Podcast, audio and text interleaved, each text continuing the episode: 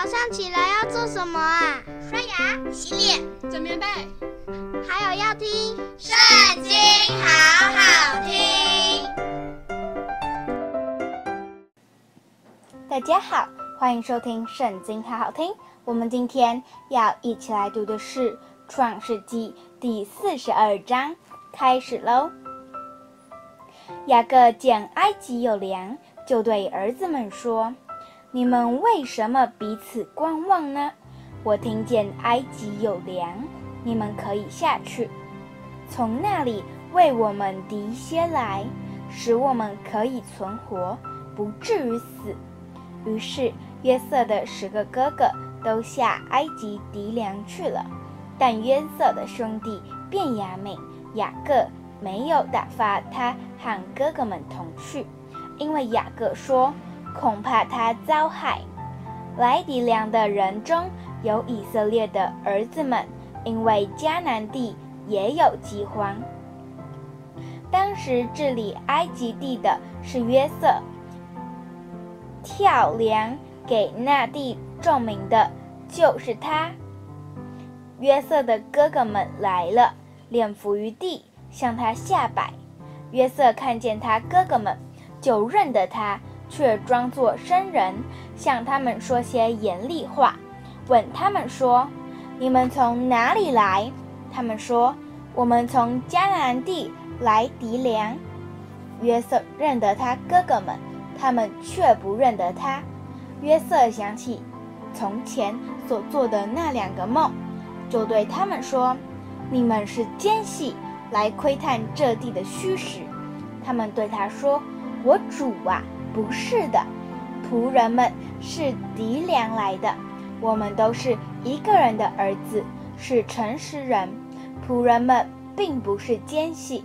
约瑟说：“不然，你们必是窥探这地的虚实来的。”他们说：“仆人们本是弟兄十二人，是迦南地一个人的儿子。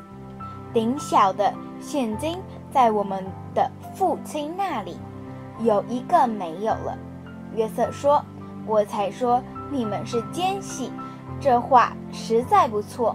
我指着法老的性命起誓，若是你们的小兄弟不到这里来，你们就不得出这地方。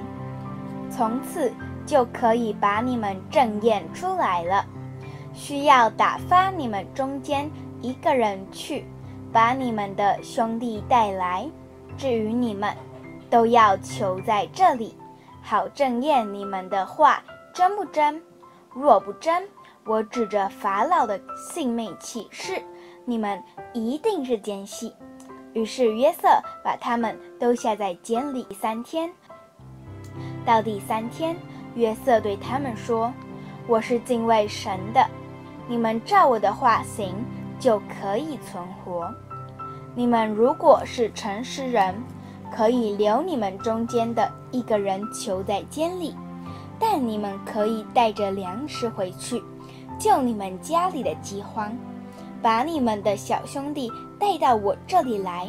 如此，你们的话便有证据，你们也不至于死。他们就照样而行。他们彼此说：“我们在兄弟身上实在有罪。”他哀求我们的时候，我们见他心里的愁苦，却不肯听，所以这场苦难临到我们身上。吕便说：“我岂不是对你们说过，不可伤害那孩子吗？只是你们不肯听，所以流他血的罪向我们追讨。他们不知道约瑟听得出来。”因为在他们中间用通事传话，约瑟转身退去，哭了一场，又回来对他们说话，就从他们中间挑出西缅来，在他们眼前把他捆绑。约瑟吩咐人把粮食装满他们的器具，把个人的银子归还在个人的口袋里，又给他们路上用的食物。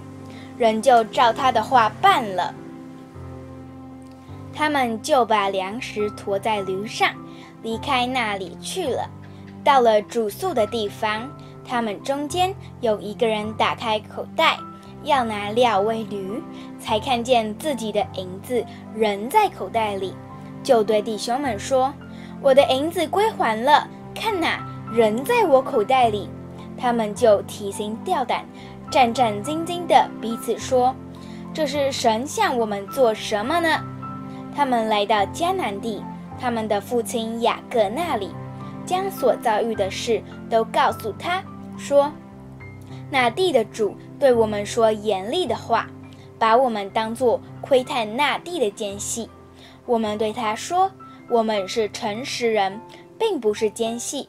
我们本是弟兄十二人，都是一个父亲的儿子，有一个没有了。”顶小的如今同我们的父亲在迦南地，那地的主对我们说：“若要我知道你们是诚实人，可以留下你们中间的一个人在我这里，你们可以带着粮食回去，救你们家里的饥荒，把你们的小兄弟带到我这里来，我便知道你们不是奸细，乃是诚实人。这样。”我就把你们的弟兄交给你们，你们也可以在这里做买卖。后来他们倒口袋，不料个人的银包都在口袋里。他们和父亲看见银包，就都害怕。他们的父亲雅各对他们说：“你们使我丧失我的儿子，约瑟没有了，西缅也没有了，你们又要将便雅悯带去。”这些事都归到我身上了。吕便对他父亲说：“我若不带他回来交给你，你可以杀我的两个儿子，只管把他交在我手里，我必带他回来交给你。”雅各说：“我的儿子不可与你们一同下去。他哥哥死了，只剩下他。